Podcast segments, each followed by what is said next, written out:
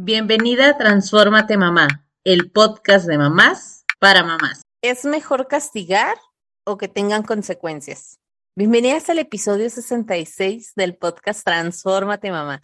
Muchas gracias por acompañarme una semana más en este podcast que ya huele a vacaciones. De verdad que rápido se pasa el tiempo. Ustedes hacen planes para esta temporada de Semana Santa.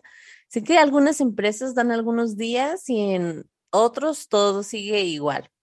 Pero lo que sí, los que sí van a aprovechar estas dos semanitas son nuestros, nuestros hijos o nuestras personitas. Así que espero que todo fluya para ti y tu familia, porque también sé que para muchos es todo un reto los días que los niños no van a la escuela.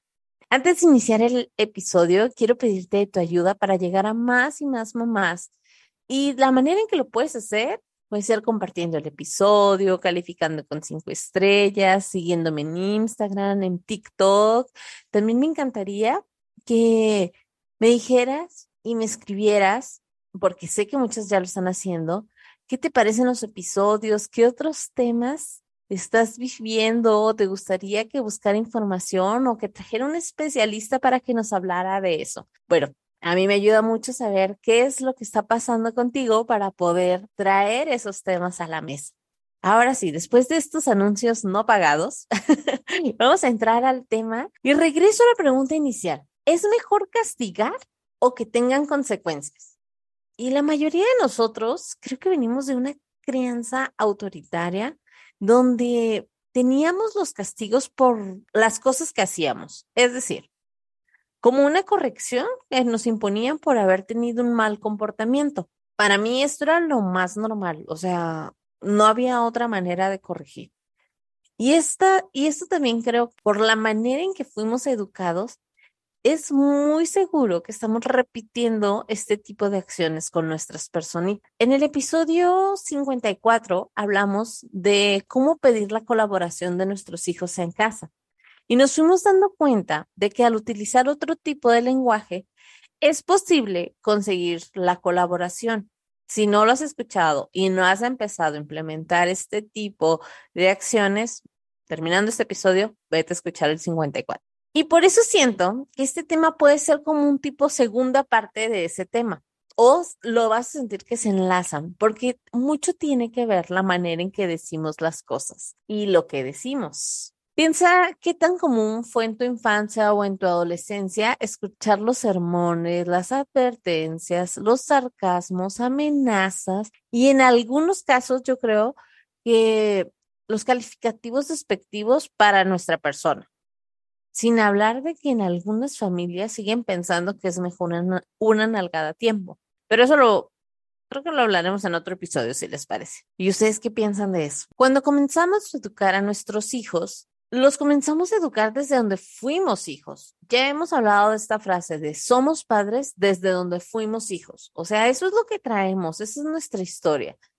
Y sinceramente no es cosa fácil cambiar la manera en que nos educamos, perdón, no es, no es cosa fácil la manera en que nos educaron a nosotros y cambiar en la manera en que queremos educar a nuestros hijos, tomando como referencia toda esta experiencia que tenemos como hijos. Y seguro que también a ustedes les ha pasado que comienzas con un nuevo método y que cuando menos te das cuenta, regresamos a lo desconocido. O sea, tranquila, yo creo que a todas nos pasa. Lo que sí es diferente es que ahora nos escuchamos a nosotras mismas. Y eso ya es un gran progreso, créeme, porque nos permite hacer cambios, reflexionar y volver a intentar. Claro que también si sentimos que esto se sale totalmente de nuestro control, lo he dicho en otros episodios, se vale pedir ayuda y existen profesionales que nos pueden ayudar con esto también, porque a veces toda esta manera en que nosotros traemos de crianza es difícil romper esos patrones. Eh, seguramente para nuestros hijos, si nosotros logramos hacer cambios, va a ser mucho más sencillo para ellos hacer otros cambios, pero yo no quiero decir que esto sea como tarea súper sencillita, ¿eh? porque no, educar no es cosa fácil. Estamos viviendo en una época donde la vida parte súper cambiante. El ritmo de vida que tenemos entre las cosas del hogar, los niños, los gastos, las nuevas estructuras familiares, la de cada una de nosotras, que si la casa limpia, que si las tareas escolares, que si el tiempo de calidad y demás, nos podemos llegar a sentir mamá y papá sobrepasados. Que, acuérdense, la crianza también, si está papá o no estén juntos, es importante que él también se involucre en este tema de crianza. Y educar a las personitas implica enseñar, guiar y también corregir, que es donde entran los límites, la disciplina, los hábitos y que todo esto lo hacemos para darle seguridad a los niños que sean autónomos, que aprendan a tomar sus propias decisiones y que también tengan la capacidad de ir resolviendo los conflictos de acuerdo a su edad.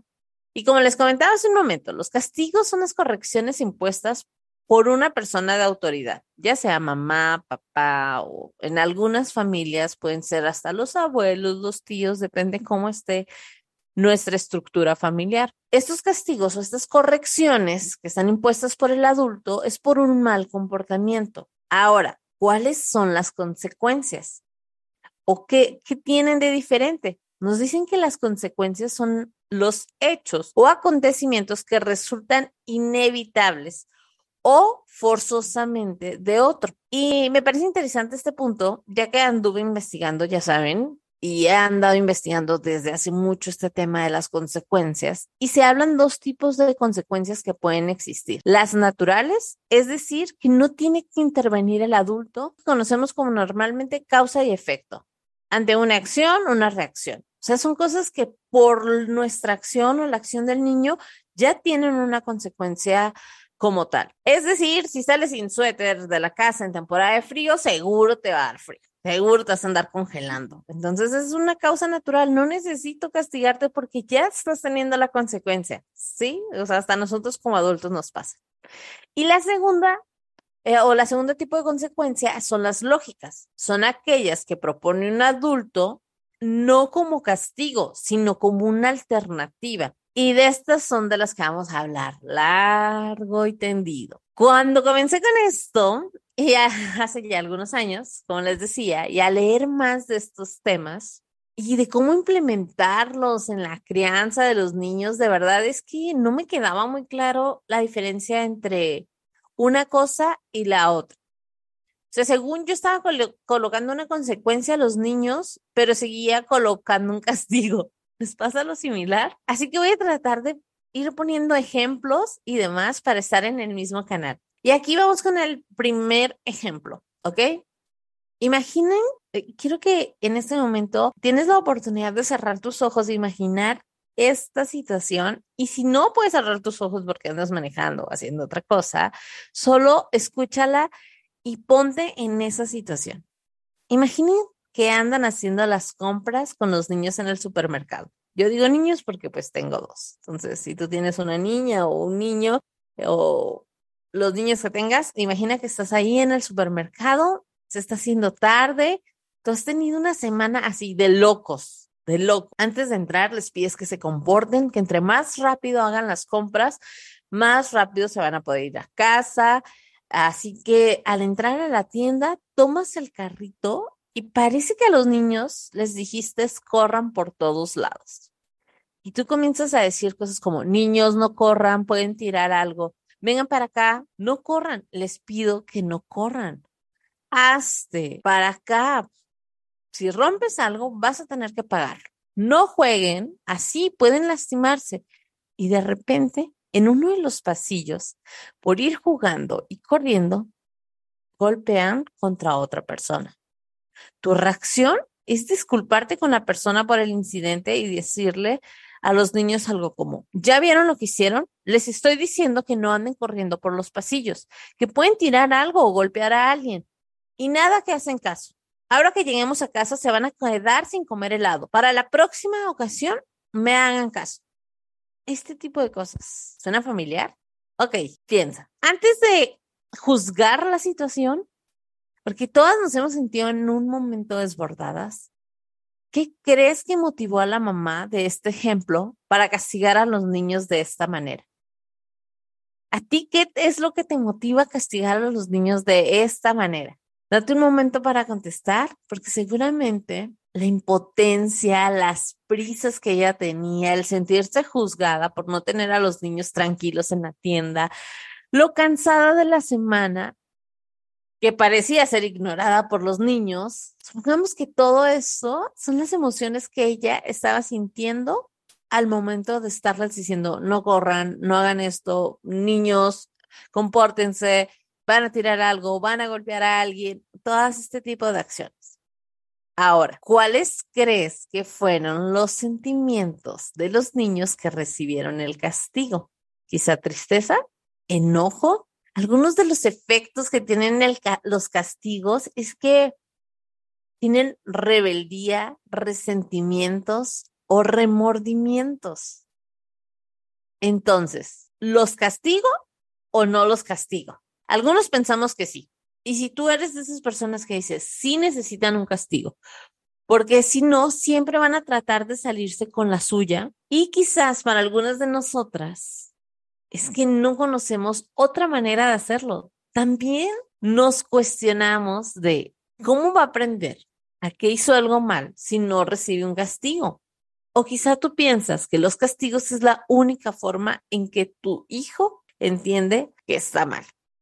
Oigan, y no se juzguen, porque yo creo que a todas nos ha pasado. Volvemos al punto, venimos de una crianza de castigos y vamos a, vamos a tratar de conocer algunas alternativas que puedes ir implementando en el día a día.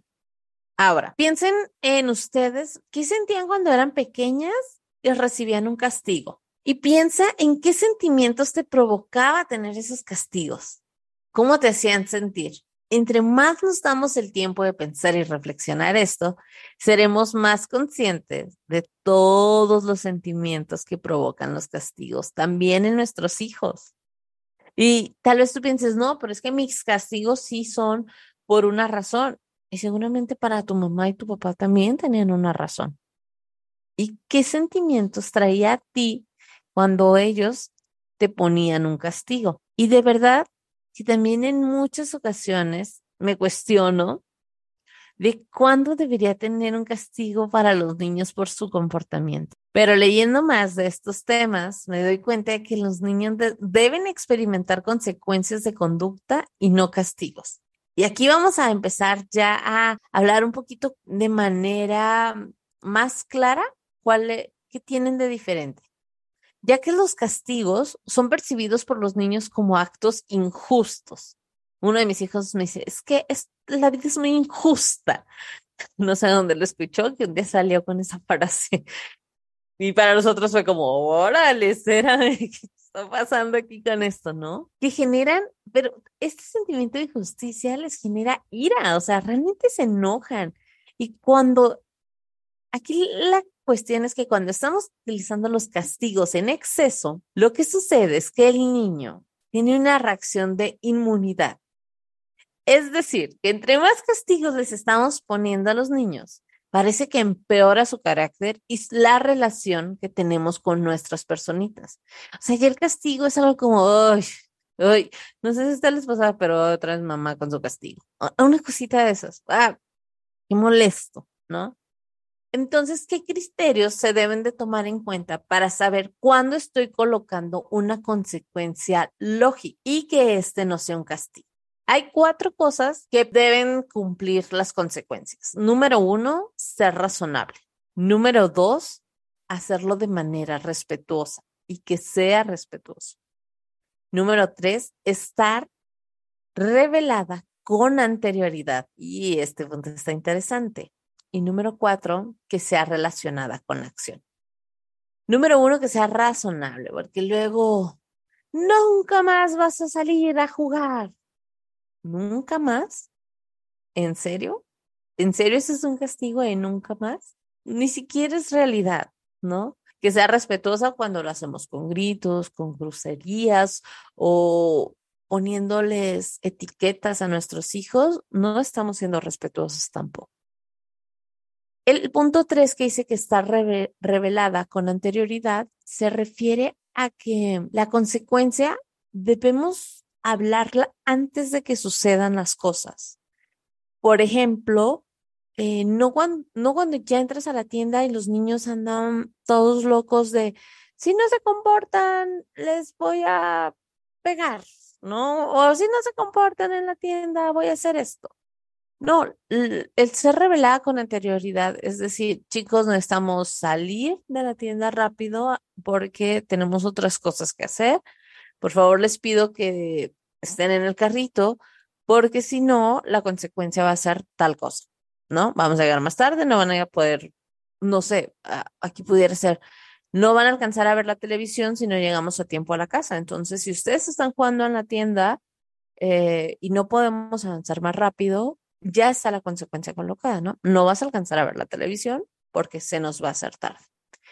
Y está relacionada, pues tiene que ver tal vez con las acciones que están haciendo, ¿no? Por ejemplo, esta es como una cadenita la que yo les decía, está relacionada, no porque la televisión está relacionada con las compras, simplemente es con el tiempo que está transcurriendo.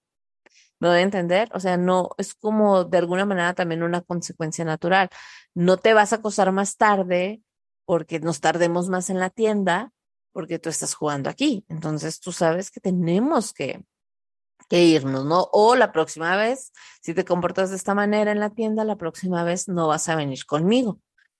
Entonces la consecuencia que tú le estás poniendo es, pues, que la próxima vez no va a ir a la tienda contigo y se va a quedar en casa con alguien más. Es decir, que si la consecuencia no cumple con estos cuatro criterios, estamos nuevamente colocando castigos. Considero que es muy importante prevenir los problemas con anticipación. Y aquí te voy a dar siete alternativas para el castigo, para no caer en los castigos del libro de cómo hablar para que los hijos escuchen y cómo escuchar para que los hijos hablen. ¿Ok? Voy a tratar de ir poniendo un poquito de ejemplos para que sea más fácil como colocarlo en el día a día y esto también te puede ayudar. Estas alternativas las puedes combinar, obviamente, y es importante pues que vayamos practicando sobre todo, ¿no? El punto número uno es señalar una forma de ser útil.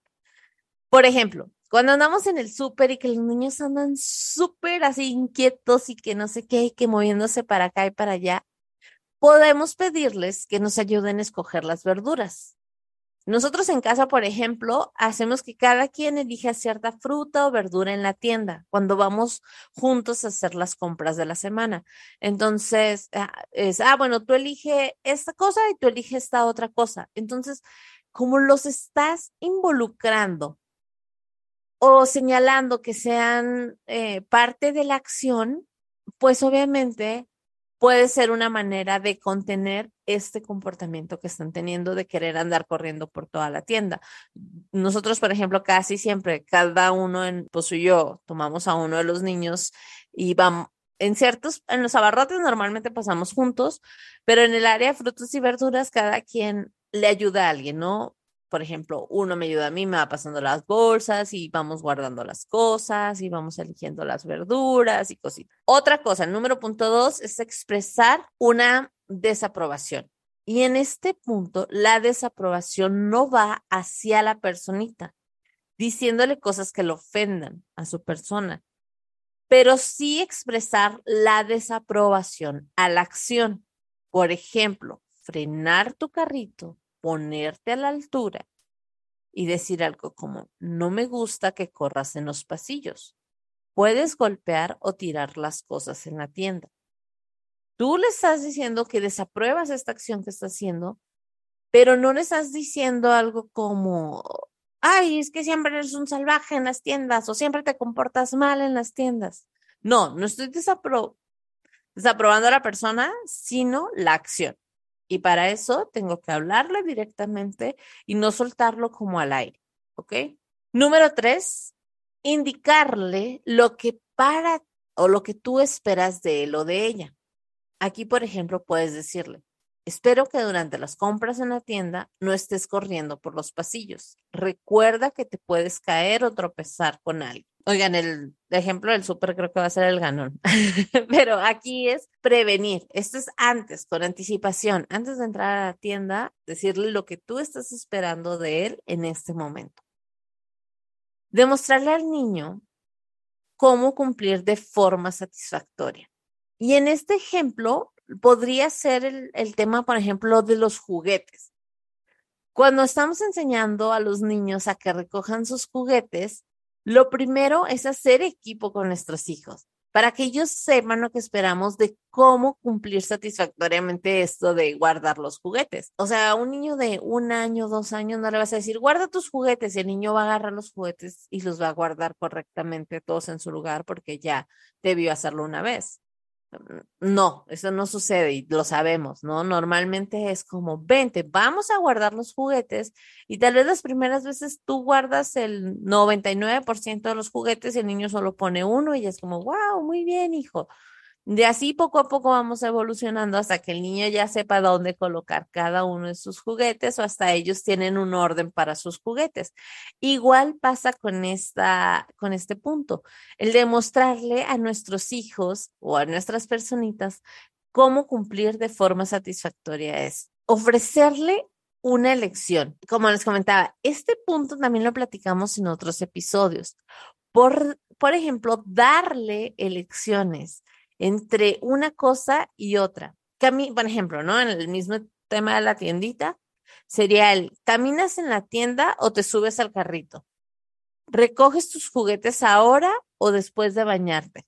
Y oigan, las entiendo porque claro que sé perfectamente que en ocasiones es difícil darles opciones a los niños por las cosas que tenemos que hacer. Sin embargo, es posible que entre más lo vamos practicando, se vuelve más sencillo.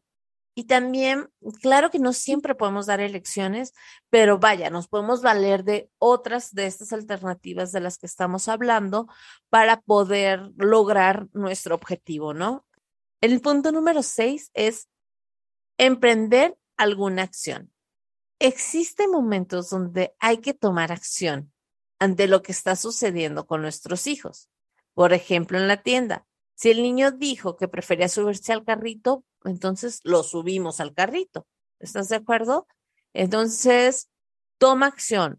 No golpes, no gritos, acciones concretas para evitar. Y número siete, permitir que el niño experimente las consecuencias por su mal comportamiento. Ok, en este punto puede ser que experimente las consecuencias naturales. Por ejemplo, tu, hijo no hizo caso en la tienda, siguió corriendo por todas partes y se cayó, tal vez. Entonces, esa es una consecuencia natural que le llegó al niño. O sea, ya te caíste y tampoco nos vamos a soltar ahí con el mega sermón de te lo dije, ya ves. Cosas como esta, ya sabías que te ibas, yo ya sabía que te ibas a caer, pero nunca me haces caso porque no es necesario. O sea, él ya tuvo su consecuencia, ya se cayó. Ah, en este caso sería decirle un, ¿sabes por qué te pasó eso? Y una vez que él te conteste, es afirmar. Como te comenté, es importante que no corras en los pasillos para evitar este tipo de accidentes. Él ya tuvo su consecuencia natural. La consecuencia natural fue haberse caído tal vez. ¿Cuáles son las consecuencias lógicas? Si el niño sigue corriendo en la tienda, no te hizo caso y tú tú hablaste con él previo a la consecuencia que la próxima vez no te iba a acompañar a la tienda si se comportaba de esta manera, entonces la consecuencia lógica en este caso es la que tú estás poniendo como adulto, ah, como adulto. Y la próxima ocasión que tú vayas a la tienda, él no podrá acompañarte.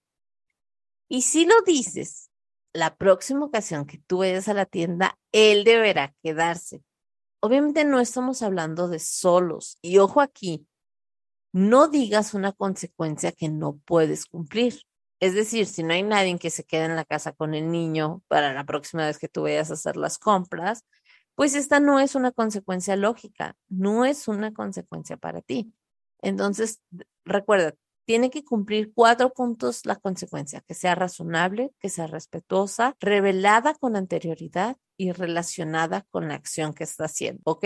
¿Me voy dando a entender o quizás cuando perdemos todas las herramientas y cuando el niño se cayó, eh, le pegó a alguien o rompe algo, nuestro instinto o una parte de nosotros nos marca que debemos castigarlo para que entienda. Y soltamos el clásico, no vas a ver la televisión, no vas a jugar videojuegos, no vas a comer postre. Todas estas cosas no cumplen con los cuatro criterios de las consecuencias. Entonces estamos castigando otra vez, porque no tiene nada que ver una cosa con la otra.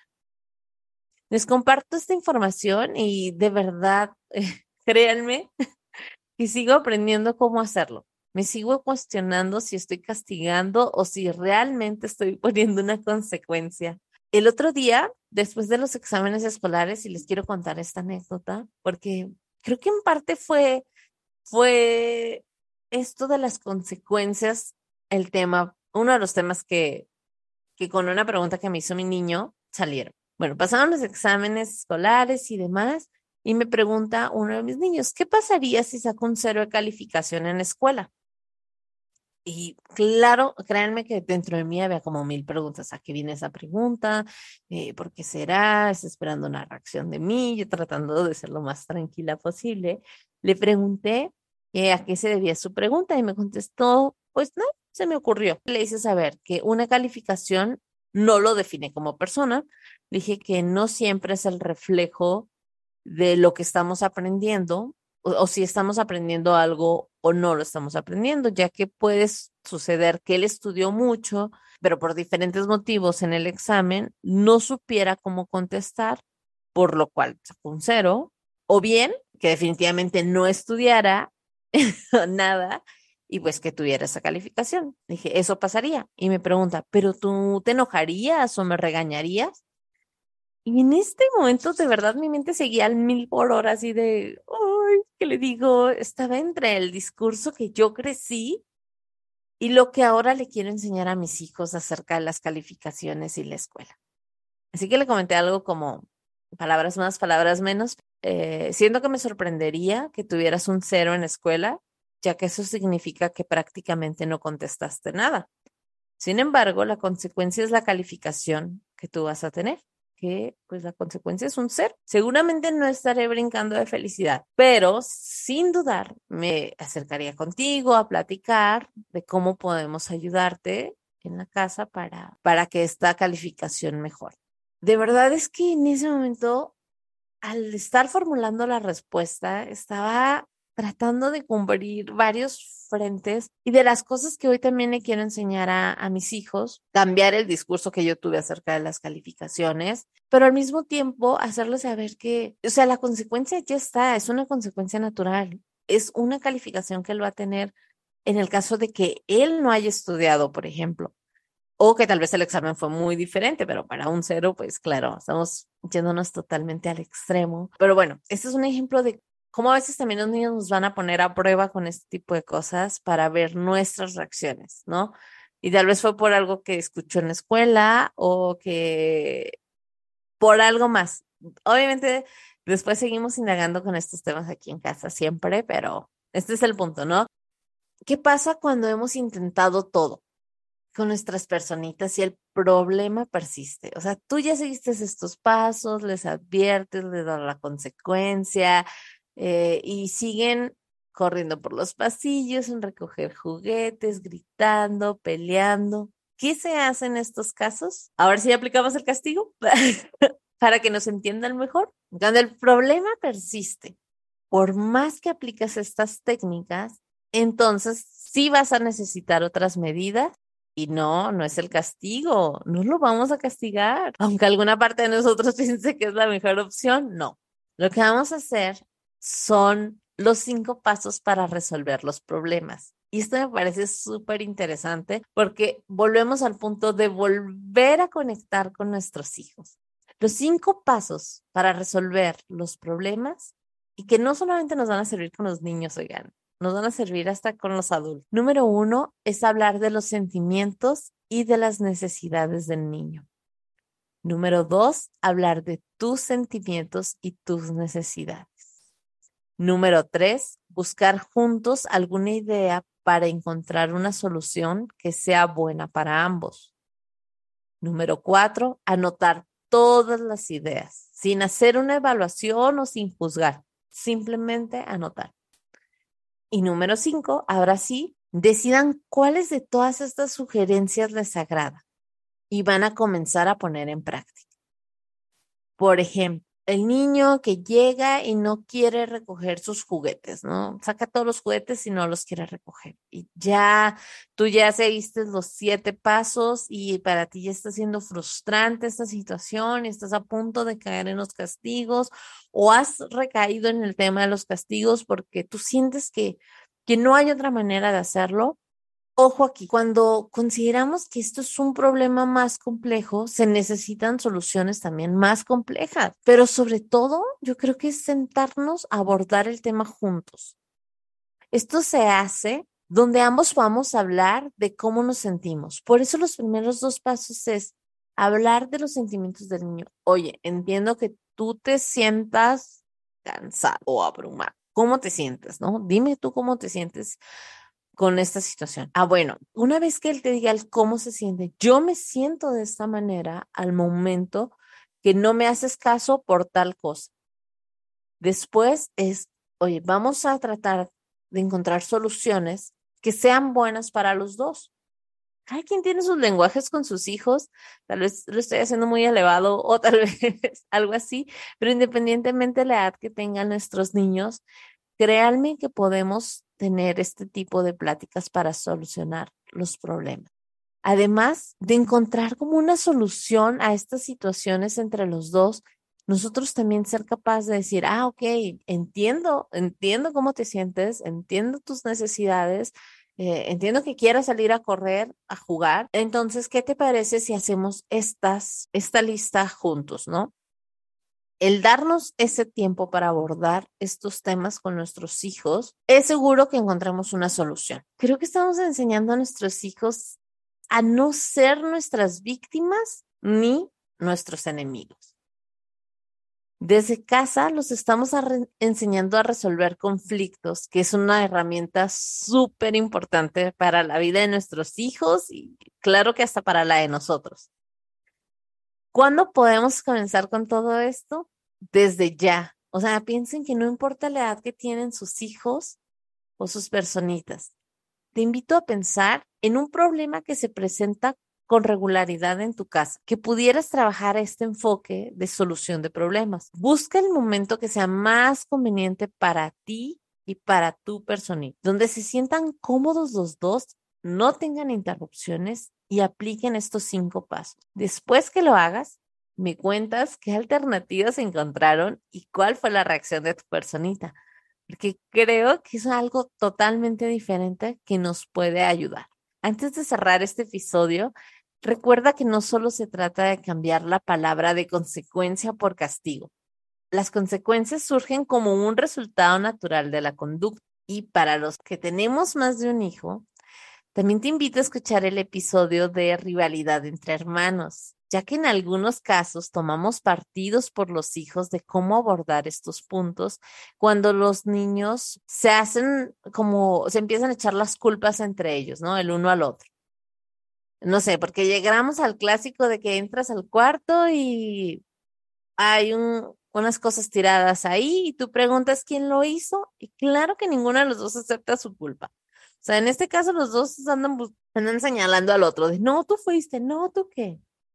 Este tipo de cosas suelen pasar. Entonces yo te sugiero que cuando entres al cuarto y estén todos los juguetes tirados, cambiemos el, el clásico ¿quién hizo esto? por ahora quién me va a ayudar a recoger los juguetes o ahora quién va a recoger los juguetes, porque seguramente entre ellos van a encontrar también esta solución.